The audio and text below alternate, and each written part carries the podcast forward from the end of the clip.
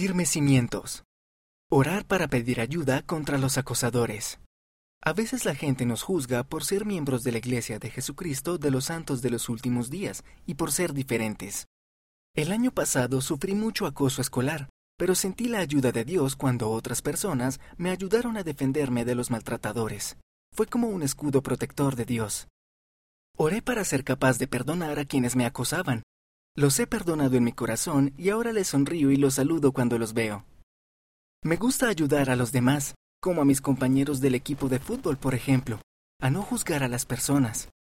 Quiero que otras personas vean en su totalidad quién soy yo y quiénes son ellos. Matthew H., Arizona, Estados Unidos.